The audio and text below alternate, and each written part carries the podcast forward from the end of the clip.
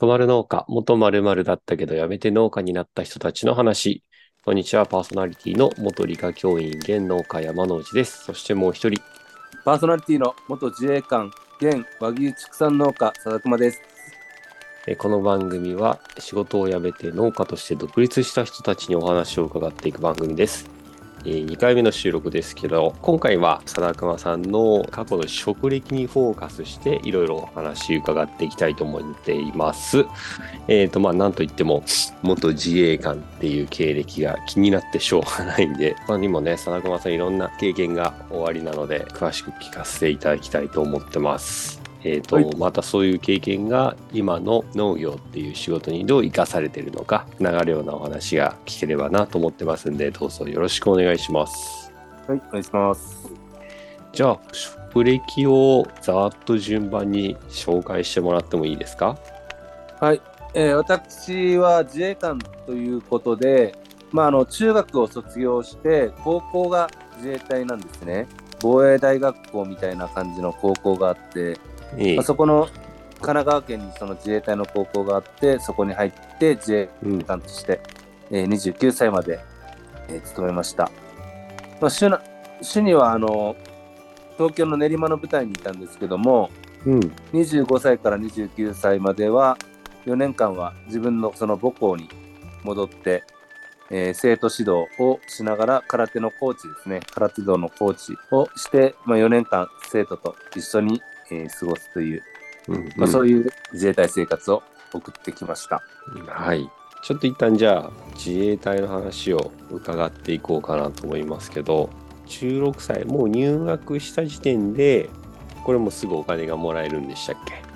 そうですね。自衛隊、うん。自衛官として。はい。じゃあ一応もうそこは職歴に入るっていう捉え方でいいんですかね？そうですね。もう、うん。もう仕事と。うん。はいその学校っていうのは普通の高校と同じように3年間ですか？あのそうですね。学校自体は3年間ですね、と学校が18歳で卒業までで19歳から練馬に勤務するようになったってことですね。はい。でそこでのお仕事はどんなことやってたんですか？レーダーの整備員ということで、まあ、通信が職種といって通信機材の整備員だったんですけどもはい。整備に当たる期間は短くて訓練の企画をしたりとかですねそういう管理をする部署に行ったっていうのと、まあ、あとあの銃剣道っていう自衛隊特有の競技があるんですけども、うんうん。まあそれのあの合宿隊っていうのがあって、まあ、大もう1年の半分以上は銃剣道をやってるという舞台の選抜メンバーになったっていうところで、えまあ、そういう生活を送ってましたね。銃剣道ってえそのああれですか？銃の先端に短い剣ナイフみたいな剣がついてる。そうあれですか？それの、あの、まあ、木で作ったやつですね。剣道みたいな感じで。木で作ったやつでそうですね。訓練する。えそれは自衛隊しかやらないもんなんですか？あの、ほぼ自衛官ですね。他の自衛官以外もやってる方はいますけども、はい。まあ、やっぱちょっと特有な競技なので、うん私も剣道の経験がありますけど銃剣道っていうのは全く見たこともないしやったことあるよっていう人も一人も知らないんで。道具自体は剣道にほぼ似てますけどね。あそうなんですか。はい。えー、の面とコテと銅と。はい。へえ夏なんかめっちゃ暑いですよねあれ。そうですね。これは何年間ぐらい？まあ、練馬にいたのが、はい。えー6年ですね。はい。練馬にいたのが6年。えその間ずっと銃剣道ですか？まあ、まあ、銃銃剣道やったり訓練行ったり、うん。もろもろいろいろさっき言ったそのいろ。いろ整備やったっていうところですね。整備やったりあとは訓練の企画っていうのもおっしゃってましたね。はい。うんうん、この訓練の企画っていうのはその訓練をするのは対象は誰なんですか？自分たちですか？それとも、おはい。入隊したばっかりの若い人たちってことですか？あ、いや、もう自分の舞台ですね。うーん。自分の。えじゃあえなんでどういうことなんだろう？自分たちで企画して自分たちで訓練をしてるってことですか？あの、訓練にも検閲って言って、あの、はまあ、要は検検査みたいなのがあって、はいまあ、それに向けて、やっぱりその自分たちの舞台を連動上げていかなきゃいけないんですよ。おお。やっぱりその現状把握とか、じゃあうん。今回はどどどこをポイントでっていうのは、まあ、要はあのー試験勉強をうん。自分でやるときに、うんうん。まあ自分が試験をこうやるあたり自分で計画して企画していくわけですよね。はいはい、はい。で検証してっていう同じように。うん。自分たちがその、えー検閲っていうそのけ舞台の評価を受けるときに向かってじゃあどういうところを鍛えていきましょうとか、うーん。まあ、そういうあと報告とかいろいろその累積うんうん報告書を貯めていきながらこうやっていくとかっていう、訓練の企画運営をする部署っていうのが各部隊にあるんですよ。なるほどね。で、その検閲っていうのは、まあ、年に何回かあって、どっかからその偉い人たちが見に来るみたいなもんなんですか？そうですね。上級部隊が見るわけですよね。なるほど。で、じゃあ、これは貞川さんは自分で企画しながら自分も訓練をするわけですか？そうですね。まあ要は部隊が見られる中でその部隊の中でじゃあ訓練を誰がこう企画して、うんこうそういうのをあの管理するのかっていうポジションがあるわけですよ。うんうん。みんな同じことをずっとやっていくわけにはいかないので、うん。同じ役割ってないじゃないですか。こうんうん各組織はいがそれぞれあるので、はい。人事があったりとか、そういう物品管理をしたり、補給がうん。あったりとうんかする中で、私はその訓練の担当をしてたっていうところですね。うーん。なるほどね。なんか、やっぱ全然知らない世界なんで、へーって思うことはいっぱいですけど、なんか話聞いてると、じゃあ舞台の中でもリーダー的な位置づけの仕事なのかなって感じるんですけど、そうですね。やっぱり訓練っていうとうん。メメインなので、はい。重要なポジションですね。うーん、すごいですね。え、これは自分でそういうものをしたいって言うんですか？それともこう、まあ、いわゆる上官みたいな人から、お前はこれねって言われるもんなんですか？まあ、その時その時ですよね。いろいろと。必ずこれっていうのはないんですけど、まあ、ヒアリングであったりとか、適正であったりとか、うん、まあ、その舞台のそのメンバーの中でのタイミングであったりとか、中村さんはどうだったんですか？これを。やりたくてやったんですか？まあ、そうですね、やりたいって言ったのとタイミングがあったっていうところですね。おおじゃあ希望通りにやりたいことができてよかったんですね。そうですね。で、えっと、25歳まではもうずっと練馬ですか、はい。その間移動もなく。練馬ですね。で、その次は母校での、まあ、いわゆる先生の立場になったわけですね。はい。ここではどんな指導を担っていたのか教えてもらえますか？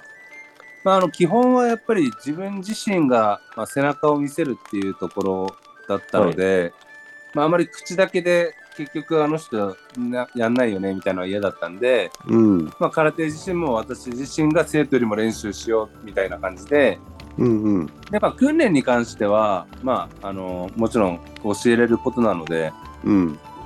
あの普通にまあちゃんと教えてて特にやっぱり意識したのは空手の方ですねどうしても私自身がコーチだとその上の人がいないので、まあ、やらないっていうこともできるんですようんうんど。うしてもだからなるべくもう自分自身がこう生徒よりも練習するっていうところでうん。背中を見せるっていうことがあの、うんうん心がけてましたね空手の指導をしてたんですね。あの部活は空手ですね、部活で。おおじゃあまあ普通の学校と同じように部活があって、まあ、その空手の顧問をしてたってことですねそ。うですねうんうん。いわゆる授業的なものはどんな指導するんですか？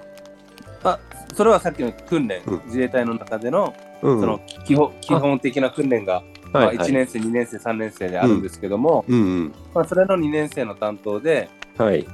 その戦闘訓練であったりとか、水泳訓練であったりとか、おお。の指導ですね。うーん。まあ、それはもう普通にもう、自衛隊のあの、まあ、イメージされてるような、まあ、厳しい訓練で、それはまあ、うん。大体誰がやってもやっぱりもう厳しいもんなんで、うん。それに関してはあまりもう当然のごとくっていう、はい。厳しく。はいもう厳しく、それはもう、ただ空手の場合はどうしてもやっぱり私自身が一番そのポジション的には指導する側なので、はい。そっちの方は意識してましたね。うんあの自分自身がなるべく練習をうんして見せるっていうところ。うんうんまあ指導者としてはそこはすごく頑張んないといけないところですよね。やっぱちょっとでも手抜いちゃうとすぐそれはバレてしまうし舐められてしまう理由にもなってしまいますからね。うんうんそうですね。で向こうの指導が29歳までもうこれ自衛隊をよしやめようって思うきっかけって何だったんですか？まあ、あのやっぱり自分でやりたいっていう思いが募ったっていうのが一番なんで、はいそうですね、もう自分で独立してやってみたいっていうのがあって、うんうんまあ、その時はまあ勢いでやめたんですけども、いろいろと自分自身の力を試してみたいっていうところとか、まあ、そういう思いが30でやめるっていうのを決めたわけじゃないですけど、なんかそういう結節的なもので、なんかそういう思いがすごい募ってですね、うんで、まあ、踏み切ったって感じですね。なんとなく30歳は節目っていう雰囲気があったんですね。え独立したいっていう気持ちは前々からあったんですか？まあ、それは前々って言っても、もうなんかこう、やっていくうちに、こう自分自身でやりたいなっていうのが、まあ、うんこう、どんどん募ってきたって感じですね。本当にじゃあ、うん二十歳ぐらいから独立したかったかって言ったらそういうわけでもないんですけど、うんやっぱこう、過ごしていくうちに、なんかいつの間にか独立したいなっていううん思いができたって感じですね。はい。その独立したいっていうのは、えー、とこういう業種で独立したいっていう明確なものがあったんですか？それともとりあえず特にあ特になもく、うんそうですね。うんうん、もう自分の力で。うん何かっていう感じで。はい、で独立しようと思って最初に始めたことが何だったんですか？実際は、あの、まあ、そのまま辞めてすぐ結婚したので、はい。あの、まあ、妻の実家が介護施設をやってたので、うんうんまあその介護施設の手伝いっていう形になったんですけども、はい。まあ、その管理者っていう形でこうやらせてもらってたんで、はい。まあ、その自分が結構マネジメントとかですね、そういうのは、あうんうんやらせてもらう機会はなりましたね。うーん。それはだから施設の運営に携わるような仕事をそうですね。やってたってことですね。介護の経験があるんですね、じゃあ。はい。えそれは高齢者の介護施設ですか、はい、こあの、デイサービスっていう、あ、デイサービス。はい。結構これは大変な仕事ですよね。いやー、これは大変ですね。うん。うんどんなことが大変でした？あのなんかどうしても介護ってなると介護の動作とかそういうことにとらわれるあとらイメージあると思うんですけども、はい。あの私個人としてやっぱ認知症の方でしたね言葉の会話がやっぱできなくなっちゃうんですよねなかなか意思の疎通が。いやもう脳の仕組みっていうところになってしまうので、うん。結構体が元気だけど認知症も何種類かあってうん。介護って言ったらどうしてももう体がこう弱ってみたいなイメージあるんですけど、うん全然本当にピンピン元気なんだけどうん。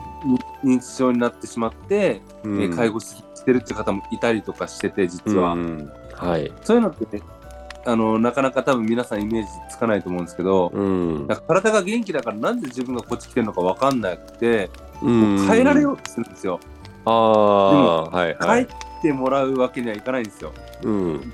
でその方とこう話をしてうんまあ、要は施設の中にいてもらう結構そういうのもやってみて分かったってとこですね。うんうん多分単純に体を使う仕事がメインになるんだったら貞川さんは元自衛官だから体力も体の使い方も分かってるからねすんなりできたんだろうかもしれないけど認知症の人の相手となると全然なんか勝手が違いそうですよね。大変ですね。大変でした。うん。なんかこの仕事してる最中はその介護職に関しての資格とか取られたんですか？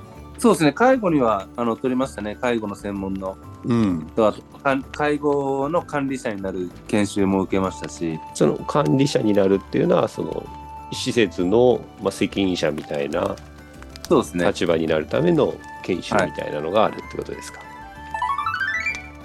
介護の他にも貞川さんいろいろなお仕事をされてるみたいですけど今につながるまで介護の後どんなお仕事してきたかざっと話してもらってもいいですか？そうですねその後あの住宅営業をやりまして、まあ、住宅営業はもう営業マンですね。注文住宅を、まあ、お客様に紹介して販売するっていうところ。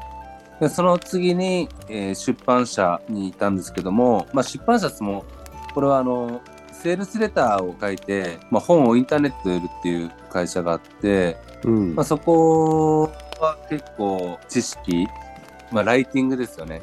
は、うん。すごい求められるところで、結構鍛えられたっていうところはありますね。で、まあ、その仕事も、ちょっと、その仕事はですね、もうじ、あの、ギブアップしてですね、ちょっとついていけないなっていうところで、おー。まあ、あの、住宅営業はまあ1年契約だったんで1年で辞めて、はい。えー住宅、その後、出版会社ちょっと興味あったんで行ったんですけども、まあ、そこはちょっともう、あの、あまりにもハードで、うーん。で、まあ、あの、その後、あの、実際じゃあ独立ってことで、まあ、飲食で自分で独立しようと思って、うんうん。で、まあ、あの、まあ、経験はなかったので、えーその、勤めて、こう、ホールとかよりも、もう、あの、キッチンですよね。板前、うん料理を作れないと結局ダメだなと思って、沖縄に戻って、で、うん。料理の勉強をする中で、コロナの関係で働き方が変わってしまい、うん酪農の牧場を紹介してもらうっていう形になって、まあ、今のうん畜産につながるっていう流れですね。本当いろいろな経験されてますよね。田中さんやっぱりおしゃべりが上手というか初対面の人でも臆せず話していけるじゃないですか結構。そうですね。うん。そこら辺は注文住宅のその営業で培われたスキルですか？それとももともとそういうキャラクターですか？気質そうですね。もともとですね。もともとそういう気質で、要は住宅営業やったからっていうよりも、そもそもの性格的なところの方が大きいですね。じゃあこの営業職は結構うまくできてたんじゃないですか？そうですね。特になんかあんまり苦しむっていうよりも、お客さん対応はできましたね。うん。で、その次が出版社で、この仕事はそんなにきつかったんですか？いやー、結構、うん。そうですね。大変でしたね。うん仕事が難しいってことですか？うーん、難しいですね。難しかったっていうのと、まあ、内容的な量もハードだったんですけど、うんうん。文章であのセールスをしていくっていうところなので、うん。結構ロジカル的なところが求められるんですね。うんうんうん。なるほど。で、ロジカル的なところプラス相手の感情に訴えるっていうところで、うん。まあ要はその文章で本を売るっていうところなので、うん。私自身ね、住宅営業では対面でこう、コミュニケーションを取ってっていうところうん。だったのが、まあ、ちょっとスタイルが変わったうんうん。中で、まあ比はい。較的その文章を書くのは好きだったんですけども、はい。ちょっとやっぱりこう、専門度が高かったっていうか、うん。好きなこと書いてればいいってわけじゃないので、やっぱその辺がやっぱ大変でしたね。貞熊さん的にはやっぱりこう対面でトークをして営業を仕掛けていく方が性に合ってました。まあそうですね。多うん分合ってるっていう意味ではそっちの方がうん。合ってるとは思うんですけど、でも追求はしたかったですね。そのライティングのところは。まあ結局ドロップアウトだったんですけど、ギブアップでしたけど、今でもやっぱりなるべくこう自分でそういう文章とかを書くようにしてますし、そこは大事だなっていうのは思いますね。えーとじゃあ出版社を辞めていよいよ独立という段階に入って、えーそれを飲食業でと思って貞熊さんは沖縄に戻られたさあそう。ですね。うんまあ実際飲食では独立はしてないんですけども、うんうんまあ独立に向けてっていうところですね。はい、向けてコロナがなければ飲食でやっていってたかもしれないってことですか？うーんそうでしょうね。まあ多分そうだと思います。うんまあ、要はコロナでこう結果的にその働き方の部分が変わって、うん。まあ、またきっかけで、まあ、昔獣になりたかったっていう思いが出て、酪農の仕事を紹介してもらったので、まあ、なければ多分そのまま飲食で経験積んで自分でお店をやるっていう流れだったとは思うんですけども、うんうん。まあ、やっぱその飲食も実際本当面白くてですね、うん。まあ、結構大変なんですけど、面白かったので、やっぱり今もまだ飲食っていうのはやりたいっていう思いがあるんですよ。ああそうなんですねはい。なんで、はい6次産業っていうのは考えてるんですけども、うんうんやっぱりね、飲食で自分で料理が作れるっていうのは、うん。まあ、今一人暮らしをしてる中でも大きいっていうのはあるんですけどはい。あの飲食やっぱやるときに料理人を雇うか自分でやるかってなるわけじゃないですか、はい。やっぱり、ね、自分で作れる方が面白いなと思ってうんまあ私の場合はですねはい。あのオーナーになりたいっていうのがやっぱ飲食店自体をこう自分でつやりたいっていうところなので、うん。まあ、後々はもしかしたらこう飲食のキッチンの方をゆ誰かに任せるかもしれないですけどうんやっ。ぱ自分が作れるっていうところをできたのは本当に良かったっていうところがあって、うん。まあ、あの私の父親はずっともう料理一本のもう若い時からずっと料理をしてる人間なんではい。あのすごいキャリアを持ってるんですけど私はまあうん30後半からあのうん料理の世界に入って、まあ比較的遅い方なんですけどもうん。今の時代はそうでもないかもしれないですけど、うんまあ料料理のね本当に一流の人から言うと本当にねもう若い時からやってる方もいるわけじゃないですか。うん。